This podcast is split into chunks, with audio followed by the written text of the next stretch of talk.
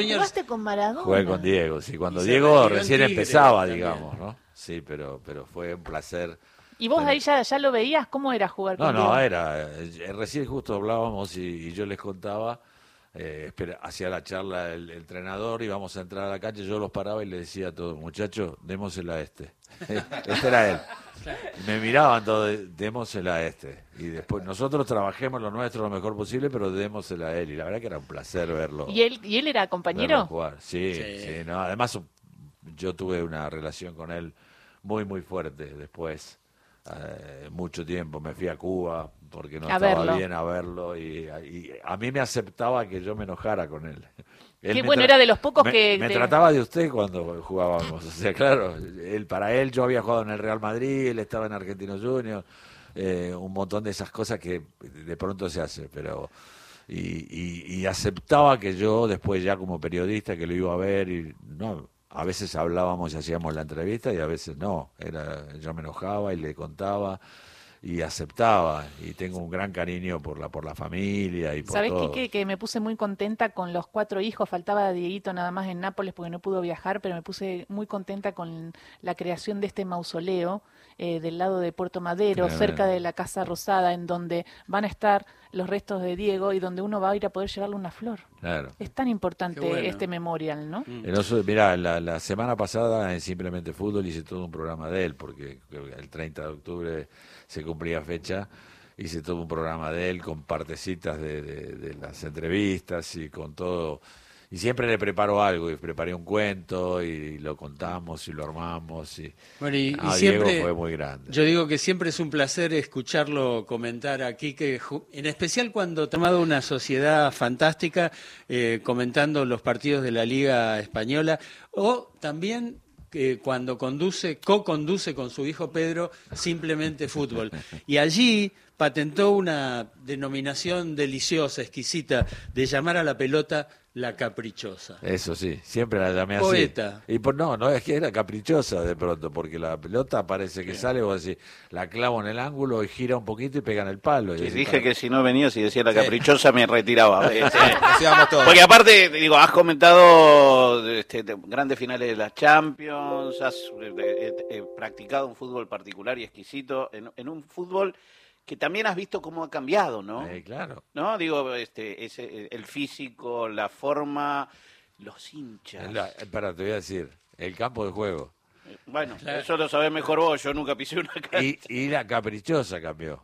Porque la que teníamos nosotros no es la pelota que está ahora. los botines. Y, los botones, hablar. Y bueno, por eso te digo, y también el, el campo de juego era, viste, había lugares, cuando me tocó ir a jugar a España, había lugares que, viste, lo regaban, lo llenaban de agua, porque las, en Canarias no llovía nunca, entonces llegábamos nosotros y tenías agua hasta, hasta el tobillo, no sabías cómo, cómo jugar el partido, ¿no? Pero bueno, eh, este, fue lindo, fue muy lindo todo. Vivir toda esa época fue maravilloso. ¿Jugás al fútbol a veces? No, ya no. ¿No? No, no porque ya me operé cadera, ya ahora es otra cosa. Juego con mis nietos y en el jardín de mi casa, pero no, no, no, ya no. ¿Cuántos hijos tenés? Tengo cinco. Cinco hijos. ¿Y el único que salió periodista es Pedro? Sí, eh, Juan Cruz, eh, mayor que él, que nació en Madrid, eh, también, le- eh, pero se me, se me fue a vivir a Mallorca, está viviendo en Mallorca. ¿Y, y es periodista deportivo allá? No, no, no, no hace periodismo deportivo, no. No, él, él- él está ahora ya es capitán de barco, de llevar a toda la gente a pasear y Qué lindo, el Mallorca, Ca- lo- capitán yo de barco. Yo digo que, que cada uno tiene que hacer las cosas que le guste hacer, ¿no? Mm. Y bueno, el que convencí que, que, que tenía posibilidades y para eso estudió y todo es Pedro y realmente trabaja muy bien. en- en- Sí. en No, Simplemente. además un gran entendido de todo el fútbol europeo de este Claro, momento, ¿no? claro. Se, se lo ve ahí en uno de los programas que pasan los goles, también con mucha, mucha, mucho conocimiento. Sí, bueno, está preparado para eso, le gusta, porque lo importante es que les guste. Yo le decía a todos que lo que vayas a hacer realmente sientas que te gusta, ¿no? Eh, te quiero preguntar si vos sentís si- que el bar, el bar, el famoso bar, ahí te preguntaba... El video assist referee o algo así, Te, ¿no? te preguntaba Cristian Bello, te pido, te decía Quique que hables del robo a San Lorenzo de ayer. Bueno, pero digo, el VAR no le quita capricho al fútbol. Yo creo que el VAR ayudaría para cosas muy elocuentes. Yo, yo lo vi ayer el partido de, de Boca y San Lorenzo lo estaba viendo en el momento del bar. Eh, a mí me cansa eso del bar. Como, como jugador me pongo, digo, no, eh, la- en la época nuestra eh, cobraban lo que podían y, y como era, y a veces te enojabas, pero bueno, lo aceptabas y ibas a jugarlo. Eh, es difícil. En, en lo, en lo de ayer te diría que me parece que no era al que tenía que buscar el bar esa jugada. Si vos me decís, está un metro adelantado, entonces vos decís, bueno, fenómeno, Una está to- pestaña, está todo bien. una ¿viste? pestaña no, no pero, muchachos. Pero bueno, no, no, no, esto no tiene que ver nada porque fuera San Lorenzo o Boca o el que fuera, ¿no? Y otra cosa, digo, que me parece que atenta contra la caprichosidad de la pelota, las apuestas deportivas. ¿No te parece? Pero viste, no me meto en eso, no, no, no, no les llamo. Mm. Eh, me parece que las apuestas deportivas interesantes eran las que teníamos en la época nuestra. Te juego. Sí, ahí, jugaba, cena. jugaban Te lo juego que se figurita, podía. te juego la bolita. figurita. Eh, Quique, hay hoy un gran interés por el fútbol, digo, hay un montón de canales, hay fútbol a cualquier hora, en cualquier momento, pero también empieza a pasar esto de la- la- las grandes historias que se cuentan, ¿no? Digo, hace muy poquito hice muy promocionada la de Beckham, se hizo hace muy, Muy poquito la de Muy Guita, eso te iba a decir. ¿Las ves? ¿Te Sí. sigue interesando ver eso que vos aparte has vivido? De a poco, viste, la de Pila de Beckham y me encantó. Me encantó. Es parte de esto que Está hablamos, muy ¿no? bien hecha. ¿Cómo cambió? Beckham pero- hace como claro, cambio también pero- ese negocio. Pero además está muy bien hecha y, y lo bueno es que cuando hacen eso no te mienten. O sea, la de Beckham me parece que es algo que realmente ocurrió así, ¿no? Y porque, y, porque, y porque está y porque están todos los lados, ¿no? También sus lados oscuros. Claro, por eso te digo, viste, muchas veces a lo mejor ves una historia y decís, no, esta no era así, ¿no? Vos, pero Eh, vos- que aparte vos las conocés. Algunas sí, otras no, pero... sé yo, la de Figo también, no sé si lo viste. Ah, no, no, no la alcancé a ver todavía la de Figo. La de Figo es interesante, digo, para quien no lo sepa, el hombre que pasó del Barça al, al Real. Claro, sí. Que eso- Le tiraban de todo, pobre, cada vez que jugaban Barcelona-Real Madrid. Es cierto. Eh, ¿cómo, cómo, a ver, digo, ¿cómo ves eh, este fútbol de hoy? ¿Es ultra competitivo? ¿Es, es en esto de siempre hay que ganar, hay que dejar todo, el segundo no vale nada? ¿O crees que todavía hay espacio para que podamos disfrutar de la belleza del fútbol? Pero yo creo que en, en el fútbol eh, cualquiera le puede ganar a cualquiera. Es decir, más allá de que digas, este es- va puntero, lleva cinco puntos de ventaja, un día pierde. Y decís, ¿cómo perdió? Y te buscas esa historia. El día que el fútbol se sepa ya cómo va a salir antes de los partidos, se aburre. Uno diría, bueno, no, hoy ganamos y terminaba ganando. No, no lo voy a ver ni nada, así ya está. O lo veo por televisión, o no, no me preocupo. El fútbol tiene eso, es dinámica de lo impensado, ¿eh? decía hace mucho tiempo, ¿se acuerdan?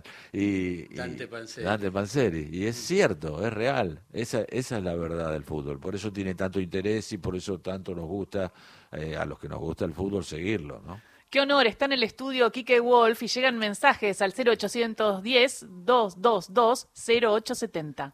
¡Qué Wolf! Habla Guillermo de Santelmo. Tengo una foto tuya de allá de la época de Radio La Red con mi papá, este, con Goico. eh, un abrazo grande, Quique. Un abrazo grande, sos de los mejores. Ay, qué lindo. Y abrazo. cuando dicen de los mejores, justo el otro día fue, y feliz día, el día del periodista deportivo, y hablábamos de que hay periodistas deportivos y periodistas deportivos, y cómo también todo es un negocio y cómo también muchos periodistas operan en ese sentido. Digo, ¿y, y vos de, de qué lado estás? no digo, de cómo es el compromiso, porque hay muchos intereses en juego, ¿no? En el fútbol también. Él está del lado de la caprichosa, ¿no Claro. lo viste? Que tiene una caprichosa eh, dorada. Sí. Claro. Tiene que estar en la, la, la pelota tiene que estar siempre, ¿viste? Y no, yo digo lo que veo, me parece, o lo, o lo que me parece Pero a tenés mí. una honestidad intelectual. Y no sé, me parece que es una tontería esto de, de, de- de meternos en algo y mentir sobre cosas que estás viendo. ¿no? ¿Te propusieron ser técnico de fútbol? Eh, no, no, porque cuando Pero- yo cuando yo jugaba en el Real Madrid, en Madrid estaba Esteban Pejkovic, ¿no? El periodista, viejo periodista argentino, estaba allá, viviendo allá. Histórico periodista. Y yo jugaba en el Madrid, nos sentábamos ahí, íbamos a comer, y que yo me decía, Quique, vos tenés que ser periodista deportivo. Y yo estaba jugando en el Real Madrid, yo decía, este, este loco, yo quiero jugar. En esa época ni se me ocurría la historia. Pero insistió muchas veces. Bueno, pasó el tiempo, vine a la Argentina, jugué en Argentino Junior con Maradona, ya me había retirado, me buscaron de Tigre y, y fui, pero me fui enseguida. Y entonces empecé a pensar qué era lo que tenía que hacer. Y, y empecé a acordarme de esa historia del periodismo deportivo y dije, bueno, primero, para ver si me pongo a estudiar esto, voy a consultar. Fui a ver a José María Muñoz, eh, hablaba con Osvaldo Ardizón, eh, le pregunté a todos, todos me dijeron que sí. Y entonces me fui al círculo de periodistas. te bendijeron, estudié, te bendijeron ellos. me dieron, me dieron el camino que, que encontraron que yo podía llegar a ser. No, pero verdad- aparte habla de tu humildad también, ¿no? Fuiste a buscar a grandes y a charlar con ellos. Y a preguntar, yo digo, porque a lo mejor, viste, uno te dice, va, sos periodista deportivo. No, voy a Y hoy- preguntar. Y hoy sos uno de los periodistas deportivos que vota en el Balón de Oro. Sí, sí, eso, eso fue porque el que votaba por Argentina era Quique Saco. Y Quique Saco un día vino y me dijo, Quique, no quiero votar más en, eh, en- en- en el Balón de Oro. Eh, me dijo, y yo, me, viste, dije que vos tenías que ser el de acá. ¿Te interesa? Pues, Bueno, sí, claro que me interesa. Y entonces este, eh, tiene que pedir autorización allá, presentarme porque era el único argentino que votaba. Y sí, me- le dije que sí, hará tres, tres votaciones que hago. Qué bien. Bueno, te- Qué te- fuerte. te- trae suerte, evidentemente, para algunos argentinos, vamos a plantearlo de esta no, manera. Y algunos te lo toman a mal, este, porque por ejemplo yo voté a muchos argentinos, salieron campeones del mundo Claro. este año, no había muchas alternativas como para cambiar, lo de Messi ni hablar, ¿no? Pero alguno te podía decir, eh, pusiste a este, y lo puse a Mbappé nada más en la lista, por, por las condiciones que tiene Mbappé y además jugó la final de la, de, de la Copa del Mundo. Este, este, este de este año todavía tenía eso. Y algunos te dicen, no, porque si Haaland hace un montón de goles, está bien que los haga. En Inglaterra juega bien, es un gran goleador, pero eh, Te falta, ¿no? No hubo es- mundial acá, él no lo vi en el mundial, no estuvo. claro, no estaba ahí. no estuvo en el mundial. Yo tengo una pregunta importantísima, pero además de Quique es- está un amigo de Quique que Sí. quiero, quiero que Quique mencione quién es y por qué está aquí. Ahora es un fenómeno que siempre estamos en contacto, vive fuera, él está fuera, pero estamos en contacto ahora a través del teléfono, esa cosa tan fácil y tan linda que nos permite estar con él. Lo podés, lo, le- lo podés- le podés preguntar lo que quieras también. Y hay llamados, ¿no? Sí, sí, me- mensajes de nuestros oyentes en el 11 3870 7485, por ejemplo, Jorge de Villa del Parque resalta eh, la banda dominguera, ese La extraordinario banda. programa de Canal 11. Claro, ¿sí? ¿Cuántas familias se, se reunían un domingo viendo viendo, viendo tu, tu programa? Yo te digo una cosa, yo tuve mucha suerte porque eh, empiezo en Radio Continental. Este, estaba Norberto Longo, el que manejaba la parte deportiva, y yo empiezo a trabajar ahí. Al poquito tiempo yo conducía la tira, empecé a, hacer la conducción. Y en Continental trabajaba Magdalena Ruiz Guiñazú, Wow. que no, habíamos conseguido con Juan Safran dos, avi- dos eh, avisos que nos cortan, podíamos hacer una, un comentario pequeño. Y, y yo me acuerdo que le preguntamos y Magdalena me dijo, ¿cómo? ¿Cómo? Lo que quieras haces acá aquí, que y- divina, divina, la verdad que una cosa divina. Y después terminaba ella y, y trabajaba con Fernando Bravo y Juan Alberto Badía. Y Badía me lleva a la televisión. O sea, yo tuve la suerte de tener toda esa gente que enseguida te decían, vení, vamos a Y, vení, no, vení y- y, conmigo". ellos que te vieron también. Tu Bueno, pero, potencial. pero no sé, es difícil. ¿Y porque con vos- Badía cómo era trabajar? Ah, genial, genial. Con Juan Alberto, genial. Eh, un día fue muy gracioso porque hacíamos un programa por televisión a la noche, casi en la madrugada, en ATC. Y, y un día viene y dice, hoy no se muevan de los asientos ni nada, porque dice, vengo, voy a ir a Chile y vengo de Chile con Joan Manuel Serrat. Bueno, nada, nosotros todos ahí ponen un sillón, lo ponen en el medio, hace la nota con, con Serrat, todos nosotros ni hablábamos, ninguno de los que estábamos atrás, había mucha gente, no era- yo era el único deportivo que había, ¿no? Todos callados ahí, bueno, termina, va, va al corte, lo despide a Serrat, así, bueno, cuando lo despide a Serrat nos ponemos en fila y lo vamos saludando. Y cuando lo voy a saludar me dice, hombre, Quique, ¿qué haces acá? Me dice Serrat, porque él era del Barcelona. Sí, claro.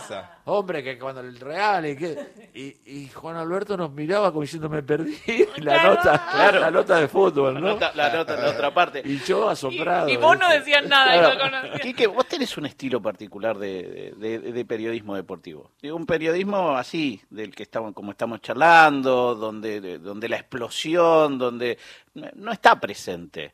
Y hay veces me parece que uno agradece que exista un tipo de periodismo deportivo donde todavía lo que vemos es el juego, no el de del juego. ¿Te cuesta mantener esa línea? No, no, yo hago el, el- el periodismo que yo entendí que tenía que hacer. Eh, aprendí mucho, siempre aprendí mucho de todos, de muchos periodistas. Trataba de sacar siempre lo, lo que mejor tenían y no perder mi manera de ser. Yo trato de hacerlo de esta manera. Eh, fíjense qué cosa uno se va sorprendiendo. Mañana la legislatura me da un premio eh, que nunca hubiese esperado, ¿no? Me llegó eh, eso y, y me pusieron que mañana, bueno, mañana no, mañana sí, mañana es viernes. Mañana, mañana tengo esa, eso Eh, y Te estoy muy pregunto, sorprendido. an- antes de ese homenaje, eh, bueno, tenemos un regalito para vos, pero te quiero preguntar si recordás qué hiciste el 30 de octubre de 1988. Eh, seguramente lo llamaste a Diego Maradona, que cumplía 28 años ese día, pero ah, era domingo. Había un diario que publicó una doble página, eh, una entrevista doble página a vos, que decía que, ¿qué decía el título? Mientras juega, el jugador piensa que su carrera nunca se va a acabar. Conversación con Enrique Wolf. Firma Carlos Ulanovsky. Oh, mira, gracias. Sos muy. Carlos que eh, le hizo esta entrevista a Quique y que la sacó del cajón de los recuerdos porque justo ahí hablábamos de todas las entrevistas que tiene Carlos hechas y las tiene guardadas. Sí, claro. Y mira, Bueno, Está yo, entregando el archivo, ¿eh? Mira, yo recién hablaba en acá. este momento estoy entregándole la copia la de la entrevista con- de Clarín gracias. Eh. con un Quique muy potro ahí en primer plano. Y bueno, fíjate. Este, no, pero justo estábamos hablando de eso porque yo estoy cumpliendo 30 años con Simplemente Fútbol. Ya los cumplí, 30 años. Y quiero hacer el libro. Entonces me puse a hacer, este, y tengo ya hecho y, y escrito todo. Después tengo que ver a alguien que, porque no, no es que quiero este, tratar de tener una ganancia con el libro, quiero que salga un libro de los 30 años. Claro. Y, y cuando empiezo a ver los protagonistas que tengo en el libro, eh, digo, ¿a quién saco? ¿Viste? Porque además de todos los jugadores de fútbol que tengo, tengo todos los, los que cantan, porque en mi, programa- en mi programa siempre hubo Siempre. alguien que canta. Entonces vos decías, eh, ¿cómo hago para que este libro, cómo lo, cómo que lo estén achico? todos. no? Bueno, tenés que hacer un eh, código QR para que que, vayan a buscar el resto. Mientras tanto hay que buscar un editor. Ahí está, listo. Bueno, ¿sabías que para los 80 de Carlos, claro, Ulanovsky, que, viste que a lo- se armó un libro, eh, Orsay editó un libro de Carlos? Ah, A los mirá, 80, 80 años. Ah, mirá qué 80 lindo. cartas para Carlos. Qué bueno. Claro, y cumplió 80 y el regalo fue ser la voz de Racing. Sí, Ah, el partido con Boca este, me también me hicieron un regalo, me invitaron a ver el partido ahí en el, en el VIP. Yo voy arriba, es- pero bueno, me invitaron a ver y en un momento dado me dijeron, ¿podés venir un ratito a la cabina? Sí, cómo no. Y ahí este, me dijeron, bueno, vas a ser la voz del estadio. Qué lindo. Y anuncié el, el equipo de Racing que jugó con Boca. Y Ay. dije, atención, atención. Ay, qué lindo. No, no. Maravilloso fue y es el momento, me parece, de para que hablen de Racing. O sea, ¿cómo estás viendo a Racing? Porque él Arranca el sufre. programa partidario. Eh, No. Estamos ahí, estamos Sí, ahí. sí, estamos sufrimos un de- poco. ¿Ves cómo son los de Racing? Cuando están mal ninguno habla, ¿entendés? Y antes se la No, pasan no, hablando. no, hablar hablamos, siempre queremos que Racing gane todos los partidos que juega. Claro. Hace poco estuve hablando con el mago Capia que me decía, Quique, ¿cuándo te venís por acá? Vení, dale, date Y- una y- vuelta para ver un partido. Y ¿Ya, sí, ya tienen que- director técnico? No, No, bueno, ahora- ah, tenemos unos interinos que eran los que dirigían la reserva y que parece que van a estar hasta fin de año. ¿Y No, y además a mí me parece, te digo, una locura siempre esta historia de que el equipo no funciona y se va el técnico. Ah, no, sí, sí. Este, claro, porque es uno, es más fácil sacar a uno que sacar a todos los que a lo mejor no están jugando de la mejor forma. Uno lo tiene, lo tiene que entender de esa manera. ¡Honestidad brutal! No, no, es que es verdad, en, en- en la época nuestra... Y encima los buenos los venden. No, pero además en la época nuestra, y yo ahora me sorprendo, porque hay algunos técnicos que corren por el costado, otros que te Ah, dan... Yo digo, ¿qué hace este muchacho? ¿Qué le- Porque yo he conocido técnicos desde que empecé en Racing con, con Pisuti y con miles de entrenadores que nada, te, te decían, bueno, eh, va, el equipo forma así, vamos a jugar, dale. Y, y sabías que tenía que jugar. Y si te, a lo mejor, yo jugué, eh, hubo un año que había un, empezó solamente un suplente, podía entrar, había un solo cambio. Y Pisuti ponía el banco de suplentes, eh, donde podían poner seis, no, no ponía seis, ponía al arquero suplente que era el Guibaudo y a mí. Y yo me sentaba ahí. Entonces de pronto me decía, dale, entra de cuatro, eh, dale, entra de ocho, entra de nueve. Y nada más. Él no me decía cómo tenía que jugar el nueve. Yo tenía que saberlo. Y además entraba y a lo mejor a, a los cinco minutos que estaba jugando por la derecha, el Coco Basile atrás me decía, nene, a la izquierda. Y yo iba a la izquierda. Y no ¿Cantidad de nada. goles en Racing? No, no sé, muchos no hice, pero porque yo era delantero y terminé jugando de lateral derecho, ¿no? No, pero, pero aparte digo, tenía fama de muy buen tirador de tiro libre. Eso sí, en tiros libres y penales era el que me tocaba patear a mí. Claro, Era- era Por eso todavía los- puede seguir jugando. Tiro libre penal, de paradito, entra Wolf, No, mete no. uno, no vamos. Ya no, ya no. Acá hay un oyente, eh, Angelito de Núñez, hincha de River, dice que fue el 4 de mejor técnica que jugó en River. Qué lindo. ¿Eh? Lo pasé muy bien también. En River lo- muy poco tiempo tuve porque fue justo, me compró antes del Mundial. Jugamos el Mundial y después del Mundial me fui a la Unión Deportiva Las Palmas a España. Y en ese momento en los vez pases en- no se ganaba tanta plata. No, no, olvídate. No Qué estoy pena, porque de sería dinero. millonario. No, no, no, ni hablar. No, multi, multi, multi No, ahora. no, ni hablar, ni hablar. Está Pero, pero hacíamos lo que nos gustaba y la verdad que hacer ese tipo de cosas, recién les contaba precisamente a ellos lo que me pasó con, con, con Johan Cruyff en el Barcelona. El segundo año que estoy jugando en Las Palmas, eh, jugamos contra el Barcelona. Yo ya había jugado contra Cruyff no solo en el Mundial, va, jugado contra Cruyff, mirándolo jugar. lo, lo mirábamos pasar, ¿viste? Pero este habíamos este, tenido ju- juegos de América contra Europa, se había hecho algo que iba a los- se jugaba el 31 de octubre. Qué lindo. Se jugó dos años nada más y después se suspendió y también jugábamos contra él. Y en un partido de Las Que Era el resto de América y el resto claro, de Europa. exacto. Y, y una vez que jugamos Las Palmas contra el Barcelona eh, en el estadio de Las Palmas, en el segundo tiempo cuando sale viene Cruyff, nos damos un abrazo y me dice, Quique, el Barcelona te quiere comprar y Las Palmas no te quiere vender. ¿Y qué hago? Le digo yo, porque ese año no se hablaba de intermediario, no había representante, no había nada, ¿no? Claro.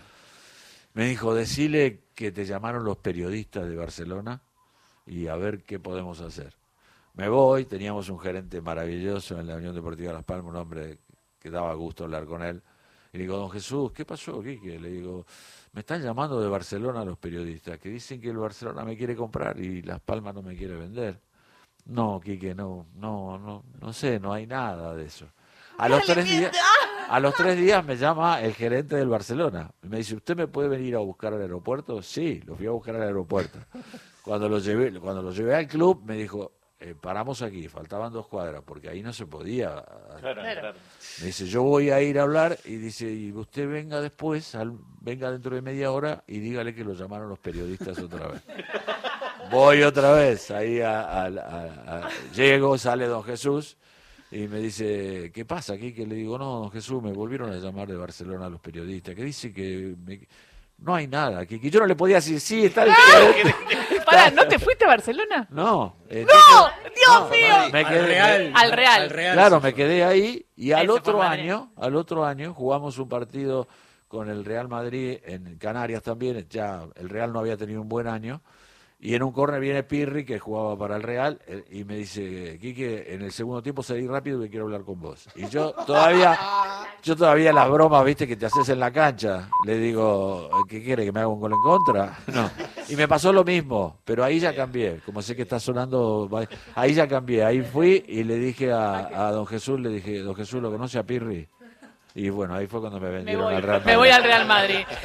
Eh, nosotros seguimos charlando con Quique eh, en esta mesa, eh, pero nos despedimos del aire. Gracias, Quique Wolf, por haber venido. Placer. Qué placer tenerte acá en el estudio de Radio Nacional. Dale, te invitamos otro día. Cuando gane Racing, no, mentira. No, ¿Qué dice? No, es que de alguna manera lo tengo que gastar. No voy a venir Carlos. todos los días. Gracias, Quique. A ustedes. Qué lindo, Carlitos, ¿eh? Tenerlo acá. Y claro, claro que sí. Y bueno, inmediatamente me acordé de esa nota. Muchas y- gracias. Y se quería regalarse. 1988 Diario Clarín eh, fue la entrega de esta nota que le hizo hace años, el 30 de octubre, el cumpleaños de Diego, o sea que se arma la triada acá, ¿no? Domingo Maradona 30 de y Kike. Wolf. Bueno, nos vamos yendo, eh, se quedan con toda la información eh, acá en Radio Nacional. Nos encontramos mañana. Chau. todas las materias. Habrá que declararse un inocente.